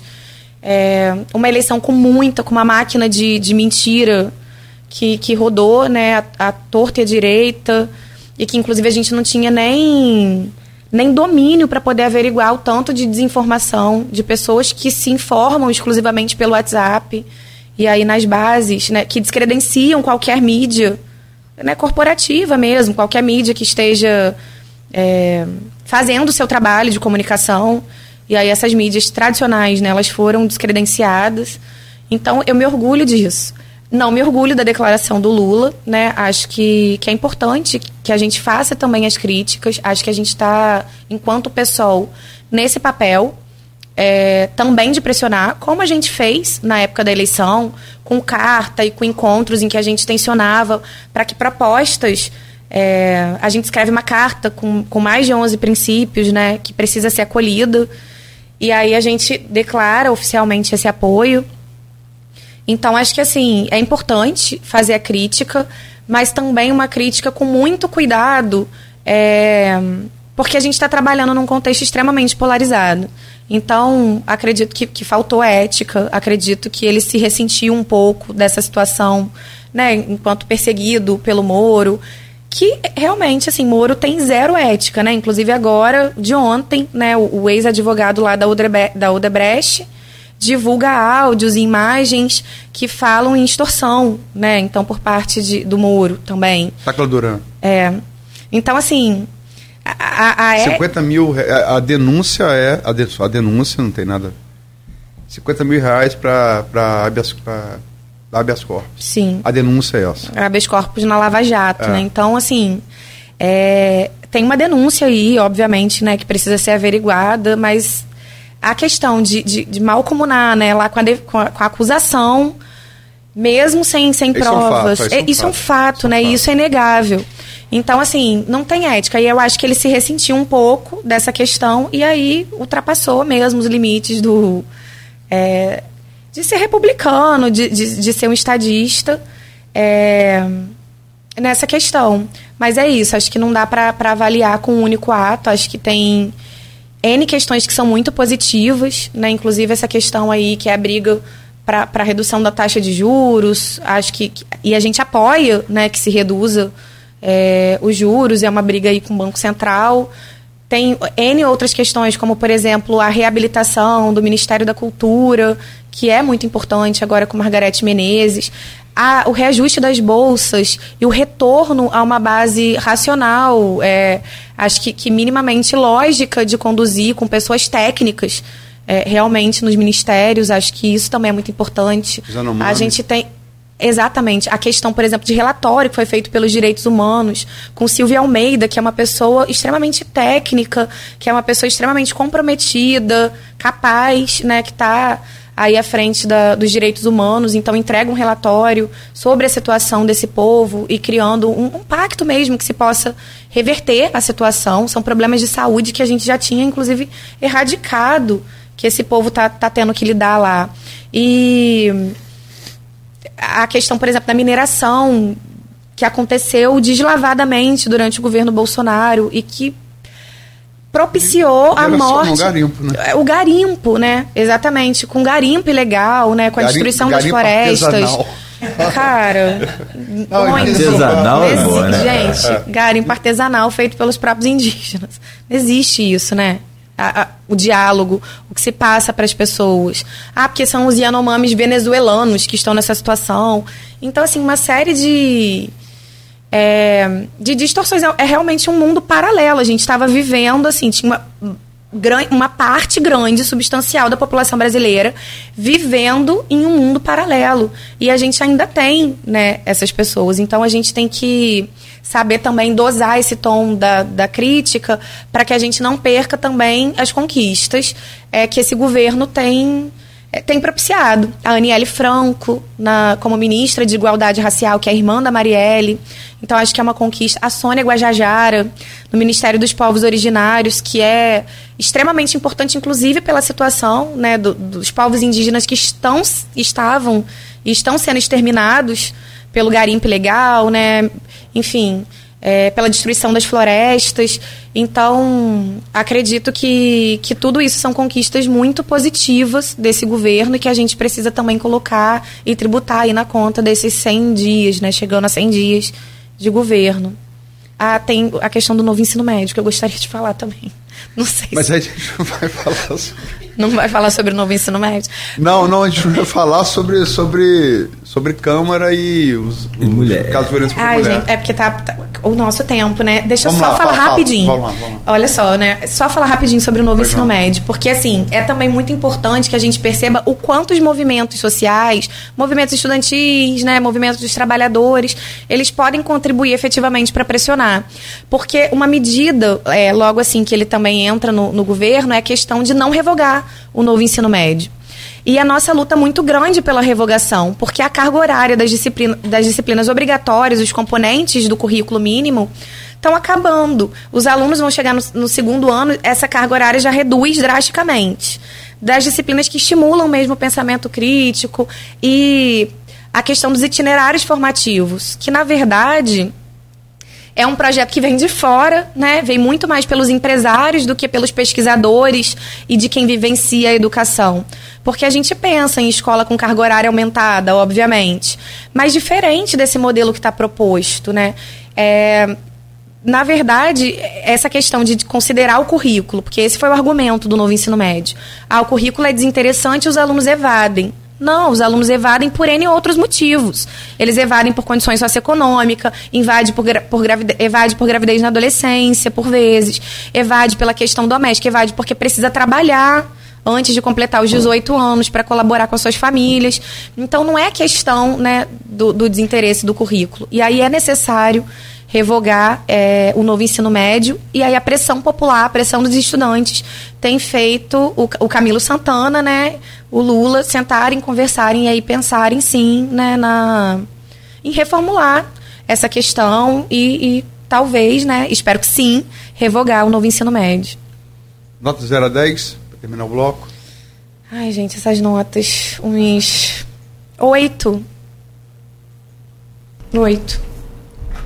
Bom, oito. Falar em oito ou são então, oito? Então, oito Ah. para o Lula, seis e cinco para o Vladimir, Ai, meu três Deus, e ele cinco para gosta de repetir, né? Pois é. A gente, a gente não falou, o Léo até colocou aí, né? Você falou do- de alguns nomes técnicos no governo Lula, mas também tem outros, a questão do, do União, da presença da União Brasil. É. Do, né? Tristeza pra gente, né? A gente não tá feliz, na verdade, com isso. Mas a gente precisa entender também. Desculpa, te, te Não, é cortei mesmo. ferradamente, desculpa. Não foi gentilmente, não? não, foi. cortei, cortei feio, cortei rude.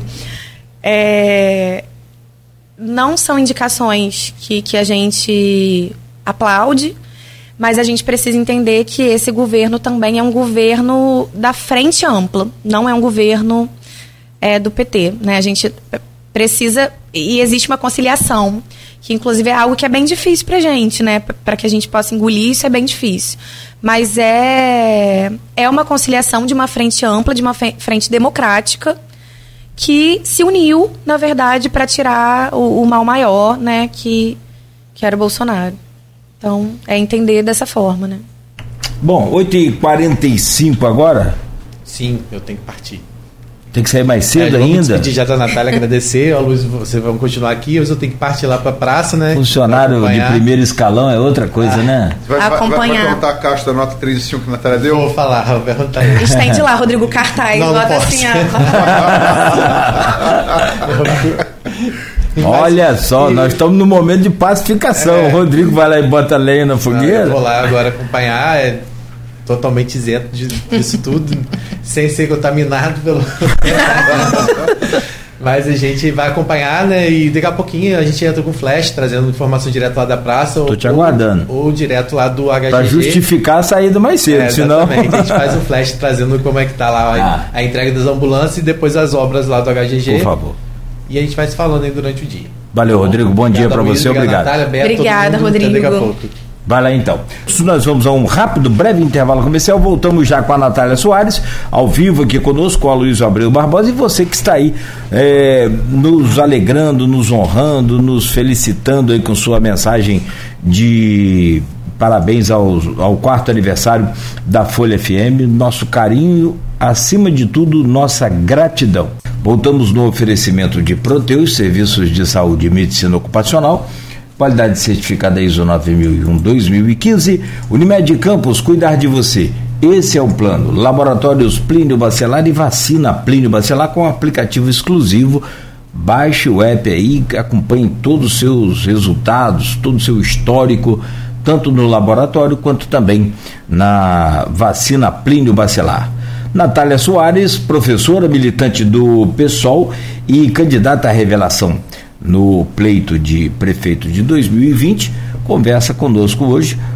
Neste bloco, eu peço ao Aloysio Abreu Barbosa já para abrir aí, é reta final do programa, são 8h54, mas dá tempo da gente falar ainda bastante, e principalmente nesse, nesse bloco e nesse mês que é o mês da mulher. Aloysio, por favor.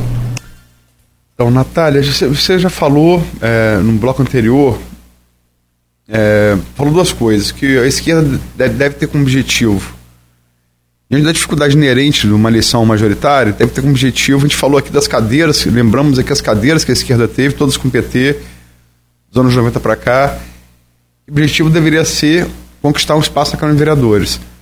Você tem uma Câmara com 25 é, é, vereadores, todos homens. Como é que você, como política, como mulher, como feminista, você, você encara isso? Como é que você analisa de maneira pragmática? assim, né? Se é um retrocesso ou se essa Câmara é só a afirmação, reafirmação de tudo aquilo que nós somos, né, enquanto sociedade, porque é um espelho. O que a gente tem colocado na Câmara é um espelho da sociedade campista, que tem na sua bandeira, né, até as mulheres aqui pelo direito lutam, é, escrito em latim, mas assim não valoriza né, as mulheres e não, não confere também espaço político às mulheres, porque esse espaço que tradicionalmente foi tido como um espaço masculino e as mulheres devendo se voltar para seus afazeres domésticos, né, para o cuidado com a família, tanto que você vai ver na divisão de tarefas e isso são dados assim do IBGE que as mulheres trabalham muito mais dentro de casa do que os homens, inclusive que é um trabalho invisibilizado e que a gente deveria olhar é, com cuidado para esse trabalho invisibilizado, que é o trabalho até com cuidado dos mais velhos, né, com cuidado das crianças. Então, assim, acredito que a Câmara é hoje o retrato também fiel do que é a sociedade campista. E eu, eu comentava com o Rodrigo mais cedo que o que me dá, traz muita angústia às vezes é ver que às vezes, né, em algum movimento, a gente está tentando aí, né, que o movimento unificado de mulheres, que é um movimento que que existe em campos há algum tempo e fomenta algumas atividades para que a gente possa pensar a nossa cultura, porque para romper com isso, a gente precisa fazer um debate cultural, de alterar mesmo é, essa estrutura né, da sociedade, de que a gente está tá vetado dos espaços de, de, decisão. E aí a gente fez, por exemplo, no dia 8 de março, né, como esse mês é o mês das mulheres, a gente fez um projetaço na, na Praça São Salvador. E aí a gente projetou várias mulheres assassinadas. Então a gente tem o caso da Flaviana, né, de travessão, o caso da Letícia. E todo dia, quando você abre o jornal, você vê a mulher quebra o nariz, né? Companheiro de mulher quebra o nariz, outra esfaqueada é, uma mulher negra que nem teve a mesma repercussão na mídia, né, assassinada pelo seu companheiro há um tempo atrás. Então, assim, todo dia são inúmeros casos, o que demonstra pra gente que esses números não estão reduzindo, apesar da, das discussões serem travadas. E é importante falar sobre o assunto, é importante falar sobre essa sociedade que foi erguida de fato em bases patriarcais, né? Quando eu olho para a Câmara, eu vejo o patriarcado campista. Maioria de homens brancos, é, nenhuma mulher. E aí você vê fortemente a questão é, dos grupos que têm incidência e que têm poder de, de fala e de deliberação das questões. Grupos de empresários, inclusive quando se pensa em decidir questões importantes para campos, se pensa em chamar o grupo dos empresariados. Né? É, tem um conselho dos empresários de campos que participa também né, assiduamente e que delibera sobre questões que são importantes para a cidade. E o povo? Né? E, e as mulheres? Onde é que estão nesses debates? Então, isso, isso fica assim muito marcado pra gente de que, do quanto a gente precisa caminhar para desconstruir uma cultura que é muito perversa para as mulheres, que é misógina com as mulheres. E falar de campos é falar também, por exemplo, de, do Brasil, né? A Dilma a, assume a presidência do BRICS, né? E aí. Do Banco de Desenvolvimento dos BRICS. Isso. Do Banco de Desenvolvimento, né? De vários países aí emergentes e que, que tem uma, uma questão importante a ser colocada. E ela é criticada e se faz um debate nacional, por exemplo, ela tem ou não competência para poder. O que, que, é isso, se não misoginia? Será que se fosse um homem, isso estaria sendo discutido da forma como está sendo discutido, amplamente? É, ela foi ministra da Casa Civil, então, assim, ela foi presidenta, retirada por um golpe de Estado. E aí a gente fica pensando, o que, que, é isso? Se não, né, a, a mais crua misoginia. E a, acredito que é isso, assim, a gente precisa lutar para conquistar os espaços, porque as coisas não, nunca foram historicamente dadas, nenhum direito foi dado. Então a gente também precisa lutar para estar tá ali, para se fazer representar e para alterar. E aí como que se altera isso? É educação, é cultura, são campanhas, inclusive campanhas publicitárias, campanhas da prefeitura, campanhas em postos de saúde, campanhas que versem sobre saúde da mulher, campanhas que, que enfim, é, precisa mexer na educação e precisa mexer num nível de reflexão dessas atitudes, né? Eu quero entrar no caso da, da, da violência contra a mulher, mas deixa eu fazer um pouco advogado do diabo aí. É, em relação a, a Dilma, por exemplo, os questionamentos não se dão porque é, foi um governo que conduziu o Brasil à sua pior recessão da história da República e deixou é, com a nova, nova matriz econômica Guido Mantega, que ela encampou, gerou saldo de 11,4 milhões de desempregados ao final. E por que que, é, por que que o impeachment de Dilma foi golpe em 2016 e o de Collor em 92 não foi? Então, porque acredito assim, ficou muito claro também a questão dos poderes e de como eles agiram, né? O Eduardo Cunha, inclusive, vai aceitar.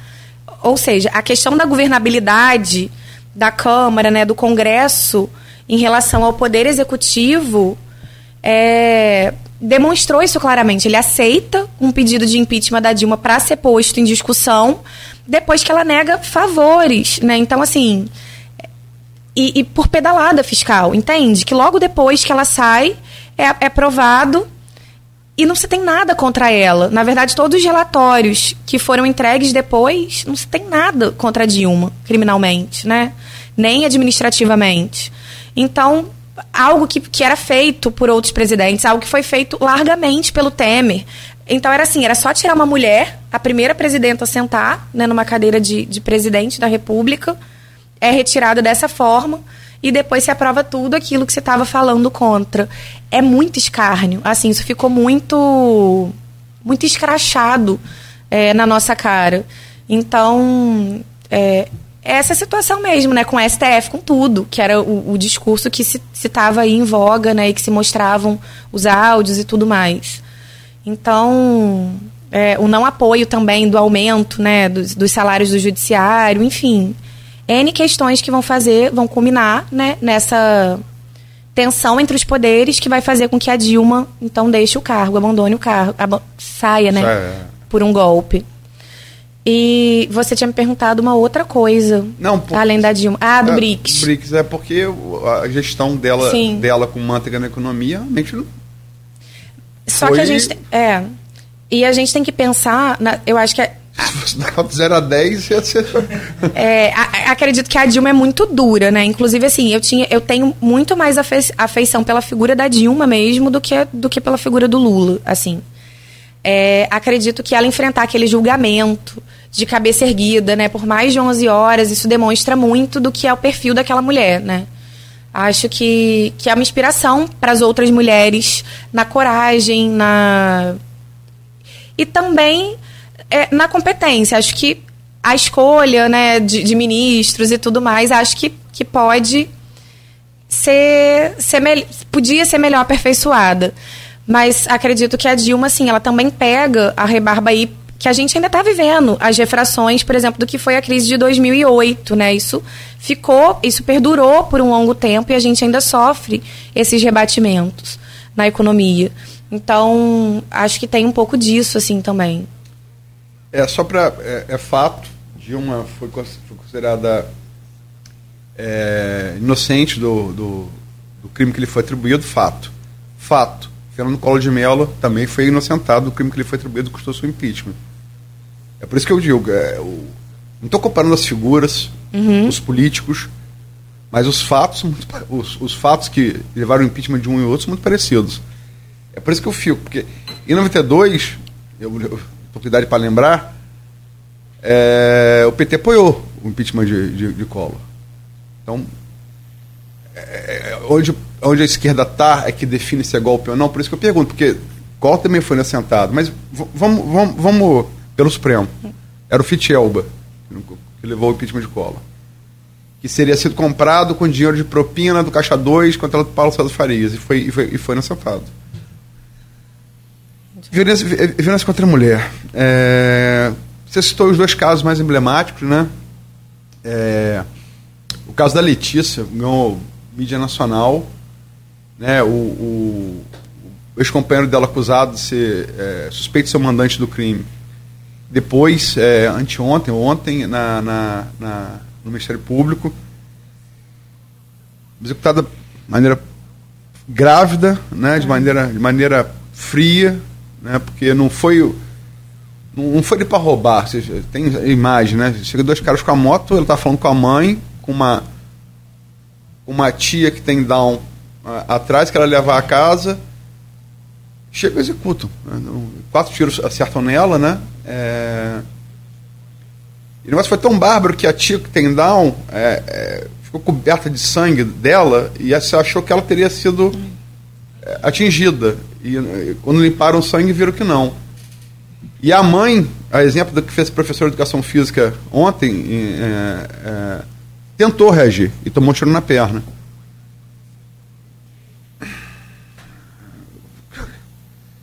E como você falou, não é um caso, eu estou falando que é o caso mais emblemático, mas é uma sucessão de casos. Você falou de Flaviana, que foi morta facadas em travessão, por um é, companheiro que chegou no bar dela, esfaqueou. E ela tinha é, medida, medida protetiva desde janeiro desse ano, Sim. que não impediu nada. Né? E de lá para cá, é, teve agora um, um, um é, também não aceitou o final da relação, esfaqueou uma, uma, uma ex-companheira. Estou que vendo os casos aqui, tava são, são, muitos são, casos. São, é, muitos casos. Você tem, semanalmente, você tem dois, dois três casos desses. Você, como, como, como mulher e como, e como, e como pessoa pública, é, que, que diagnóstico você faz disso e qual a maneira de, de você tentar conter isso, pelo menos, ou diminuir, pelo menos, reverter? É, assim, é, é uma situação que é tão. é devastadora, né? Eu estava falando no dia da. A gente foi pra rua, né, nesse dia, no 8M, também no 14 de março, para continuar indagando, né, quem mandou matar Marielle. É, um caso ainda sem resposta, é, Marielle Anderson. E eu falava um pouco sobre a sensação de, de impotência, assim. É, acho que é muito é muito ruim, na verdade, se sentir né, dessa forma impotente diante de tantos casos, mas é assim que a gente se sente. E quando vai uma, a gente sempre fica pensando assim, poderia também ter sido comigo, né? Poderia ser com, com qualquer uma. E a questão, na verdade, o X da questão, e eu comecei a falar sobre questão de gênero, é, das desigualdades. Por que, que gênero é importante? Eu gosto de falar isso, né? Inclusive, eu pesquiso gênero, né? Então, eu gosto de falar sobre isso, de que é uma categoria científica, porque as pessoas tendem a inverter o que é a, a palavra. Ele serve para mostrar as desigualdades entre os sexos, né? Que, que papéis foram reservados, papéis construídos socialmente foram reservados para o homem, papéis foram reservados para as mulheres. E o X está aí, né? Até a década de 60 vigorou, por exemplo, que, que o Estatuto da Mulher Casada, que vai ser aprovado na década de 60, que aí ela vai poder, por exemplo, ter direito a uma separação. São, são direitos que foram conquistados a partir também do movimento feminista, que são muito importantes e que demonstram a necessidade, de fato, da gente pensar e de colocar o feminismo como pauta e regra dos dias, desejando e almejando um mundo mais igualitário né, em direitos, em oportunidades é, para ambos os sexos que, que precisam ser pautados. Eu tento discutir isso na escola e não é fácil. Eu vou, vou falar assim, né, da minha experiência enquanto professora de tentar discutir o que é isso e as desigualdades. Não. Antigamente poderia até ser, mas hoje as mulheres têm muitos direitos. E enquanto a gente não perceber que essa desigualdade, né, é, nesses papéis é o que está estruturando, inclusive, a violência, por exemplo, o marido que se acha no direito de, de atentar contra sua companheira ou ex-companheira, porque não aceita o fim de um relacionamento e as questões em geral decorrem por conta disso. É, eu lembro de, de ter estagiado no União em 2008, 2009, eu era estagiária do União, que era o núcleo integrado de atendimento à mulher vítima de violência. E era estudante de serviço social. E aí lá, né, eu fui tentar entender assim, qual é a raiz disso, qual é a raiz dessa violência.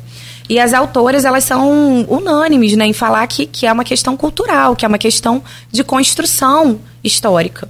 E cabe a nós falar sobre essas desigualdades para desconstruir as desigualdades.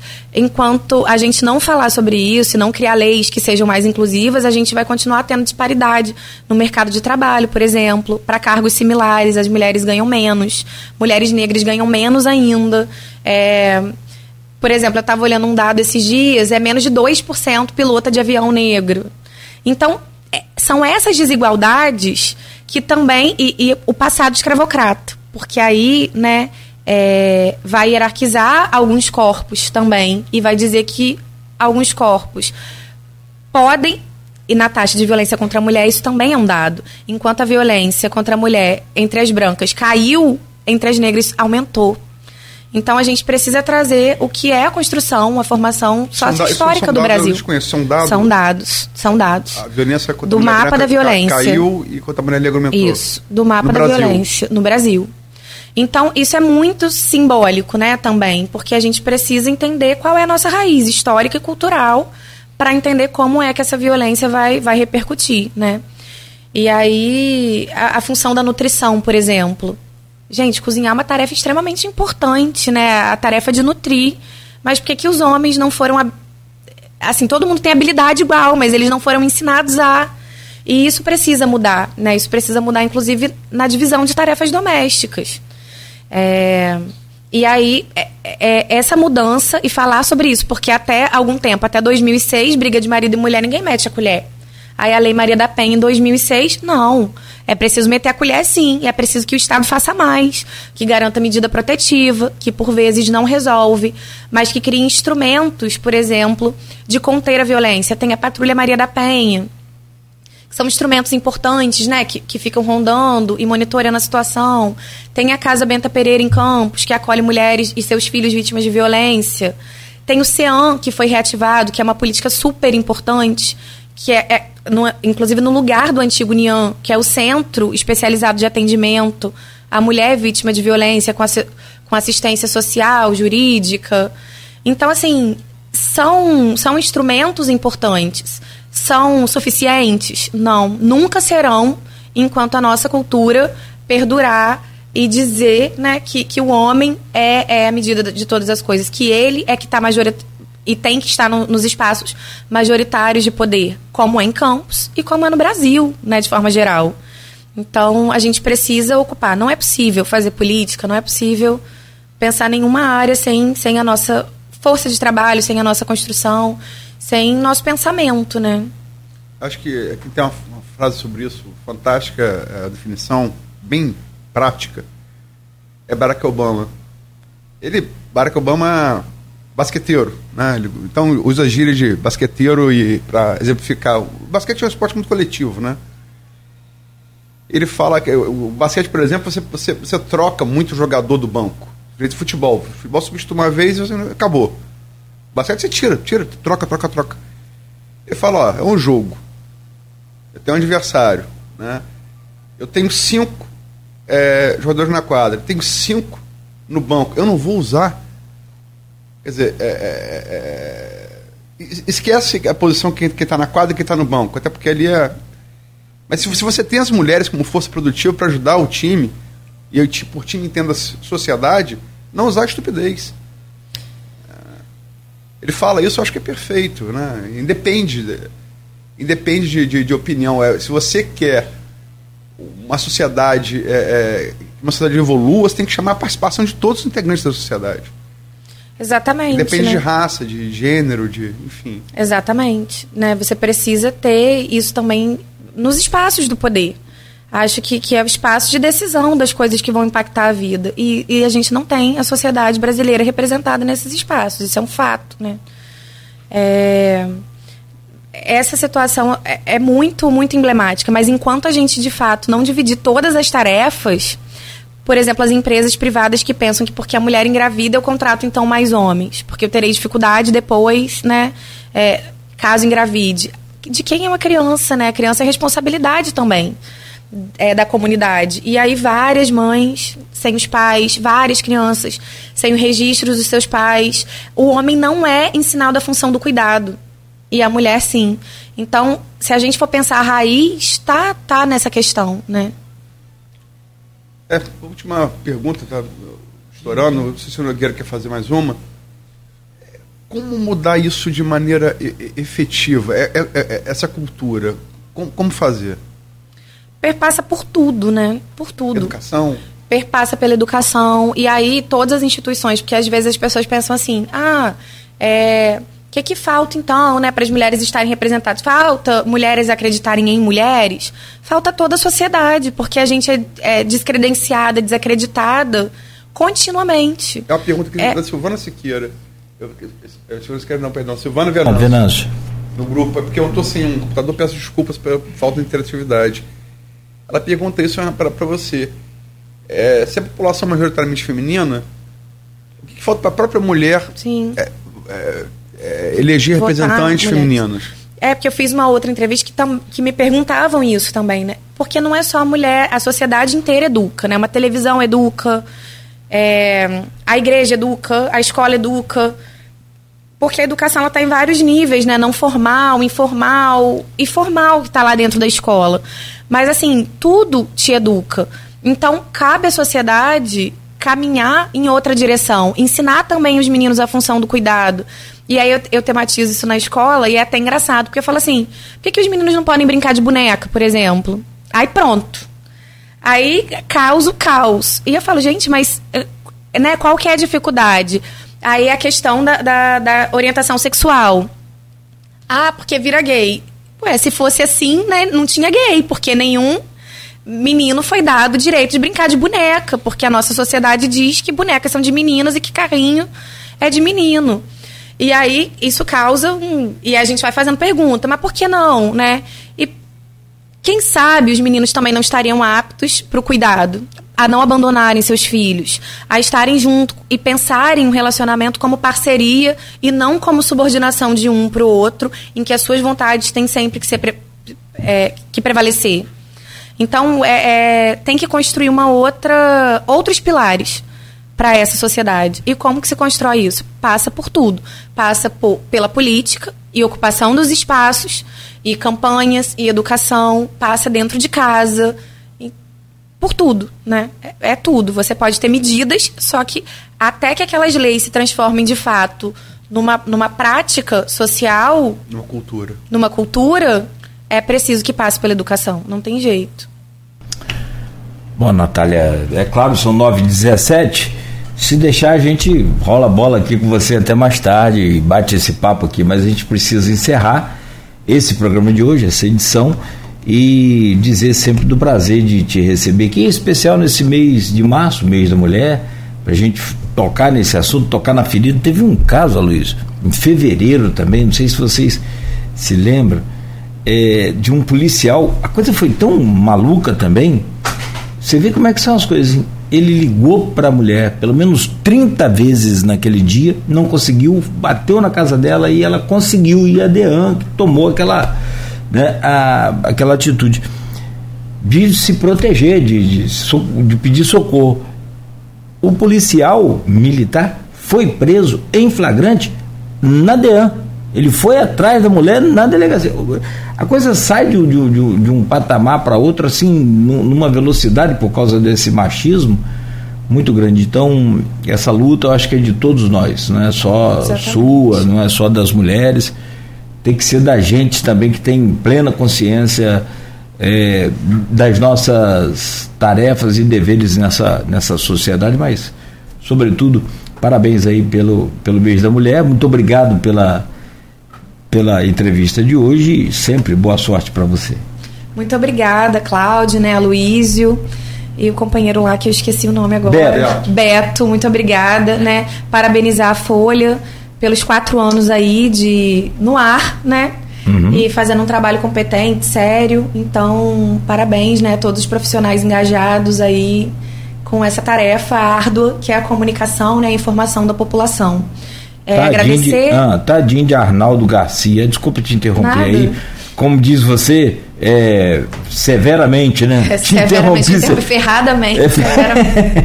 não, o Arnaldo Garcia, minha pergunta não entrou. Eu estou vendo aqui no, no, no WhatsApp, marquei a pergunta da Silvana, do Zé Vitor, que você já, já tocou em, todos os assuntos ali na pergunta do Zé Vitor, e eu confesso que a do Arnaldo, é o grupo aqui é, é assim, é a mil por hora, né? Então você posta aqui uma coisa e ela voa. Deixa eu só ver se consigo localizar a pergunta do Arnaldo Garcia. Vale a pena existir é, essa montanha de partidos políticos, acabar com as coligações e agora as federações por conta da cláusula da barreira? Para a análise que a senhora faz do quadro partidário brasileiro, nós falamos mais cedo um pouco, mas não falamos que a autoria era do, do- ou que o Arnaldo Garcia tinha colaborado com a gente aqui, mas foi respondida a sua pergunta também, Arnaldo. É, obrigada, né? Eu acredito que é, que é assim, que é importante que a gente tenha a existência, né, de vários partidos. Ok, são muitos partidos. É, acredito que realmente talvez, né, tenha aí uma tendência de, de junção de alguns partidos. Então acho que está caminhando para um cenário também que, que alguns vão desaparecendo e outros vão se, se unindo para a sobrevivência, né? Mas acho que é importante que a gente tenha essa pluralidade mesmo, né, na sociedade. Obrigado, Natália. Obrigada. Bom dia para você. Aloysio Abreu Barbosa, obrigado, bom dia para você também. Obrigado, obrigado, Natália entrevista. É... Felicitar, é, esse negócio de dar, dar parabéns a, a, si mesmo enquanto pessoa jurídica é um negócio meio pedante, né? Uhum. Mas eu não posso deixar de lembrar né, os, os quatro anos de, da, da rádio, que era Continental AM, passou a ser Folha FM. A gente estreou aqui nesse, nesse programa. É, saudar nosso. E saudando ele, saudar todos, nosso ouvinte, mais o 001, que é o Maurício Furel, que está aqui desde o primeiro programa. ele está aí esse não perde uma. Bom ouvinte. É, esse. É, sempre quando. Acho que, saudando ele, sal, sal, saúdo a, a, todos os demais é, ouvintes, telespectadores. Eu estava aqui contabilizando, sem entrar em detalhe, mas depois do caso Letícia, nós tivemos, pelo menos dos noticiados, um, dois, três, quatro, cinco, seis casos de violência contra a mulher em Campos. É surreal. É fora da realidade. Enfim. A, Houston, we have a problem, né? É. Temos um problema e precisamos compreender. Big a problem. É. Problemão. Como lidar com isso? Porque realmente é, é, é essa coisa de, de homem olhar para a mulher como posse não difere muito do homem branco que olhava para um, um, um negro como posse. É a mesma coisa. Não é. tem diferença. Né? E não é isso que a gente quer, não é isso que a gente deseja, não é isso que a gente deseja para os nossos filhos, enfim. É lamentável, eu, eu, eu, eu entendo. O, o, você tenta entender, quer dizer, lugar de fala, mas eu, eu tento me colocar no, no, lugar. Realmente a pessoa sai, a mulher, do jeito que estão as coisas, sai na rua, você não sabe o que vai acontecer. Né? E, enfim, isso é um absurdo e tem que ser mudado. Acho que a representação parlamentar em campos é uma, é, é, é uma realidade. Espero que as mulheres que estejam nos ouvindo é, é, acordem para essa, essa demanda. Os homens também, né, né, né, enfim, você tem que ter, você tem que ter representatividade feminina na Câmara. Sim. A, a, a, aliás, a gente está evoluindo, porque a gente tem tradição de ter. Então, vou começar por Antônio Leitão. Né? É, é, falei aqui Vete Marins, Odisseia, Dona Penha. E depende de ideologia, a gente sempre teve, né? É, e estamos sendo em 25, até projetos como o de Nildo levando para diminuir o número de cadeiras, mas nem com o número máximo de 25 a gente tem uma mulher, né? E, e a gente sabe aí das denúncias também é, de preenchimento de, da corda feminina. É, é, com laranja, né? É, com laranja, só para você ter o dinheiro e, e, enfim. A mulher é usada é, é, na, na, na, na, montagem de nominatas como é, um passaporte para você ter acesso à, verba de campanha. Quer dizer, você tem isso ainda, tem, que é outra coisa muito grave. Enfim, é uma construção que não é fácil, mas a gente tem que se empenhar nela. Natália, muito obrigado. Sorte aí. É, vamos ver vocês aí, essa tática que está falando, com o PT, o que vocês que vocês aí bolam aí para o ano, ano que vem. E vamos estar atentos acompanhando e dando espaço devido a vocês. Obrigado. Muito obrigada. Para falar em Maurício, ele está aqui o Batista, ele diz aqui, ó. É, bela entrevista, Natália, você me representa. Viu? Muito obrigada, Maurício. 924, tem aqui as, as mensagens que a gente já agradeceu e agradece mais uma vez. Fica aí a nossa gratidão e registrado o nosso carinho. Vitor Barreto, por exemplo, coloca aqui, ó, parabéns pelos quatro anos do programa, que é democrático e. Calma aí, Edmundo. Edmundo falou que o café tá frio, mas vai esquentar. Eu acho melhor você fazer o outro. É, democrático na prática. Assim vejo e parabenizo. E todos os demais aqui, o nosso carinho. Vamos esquentar aquele café, Natália. Aí ele está oferecendo café requentado, Natália quiser um café fresco. é meio ruim, né? Não, eu pega um vinho. Pronto, tá Pronto. aí. Valeu, Aloysio. Até Semana que vem, ou é sexta tem mais? Sexta eu não sei, Rodrigo falou, faltou ele definir sexta, talvez eu venha sexta-feira. Então vamos embora, vamos trabalhar. 9h25, para você ligado na gente, bom dia. E a Campos também, nossos, evidentemente, reconhecimentos pela sua história, que começa muito antes desses 188 anos, mas vale lembrar essa data de hoje também. Parabéns. Oferecimento de Proteus, Unimed Campos, Laboratórios Plínio Bacelar e Vacina Plínio Bacelar.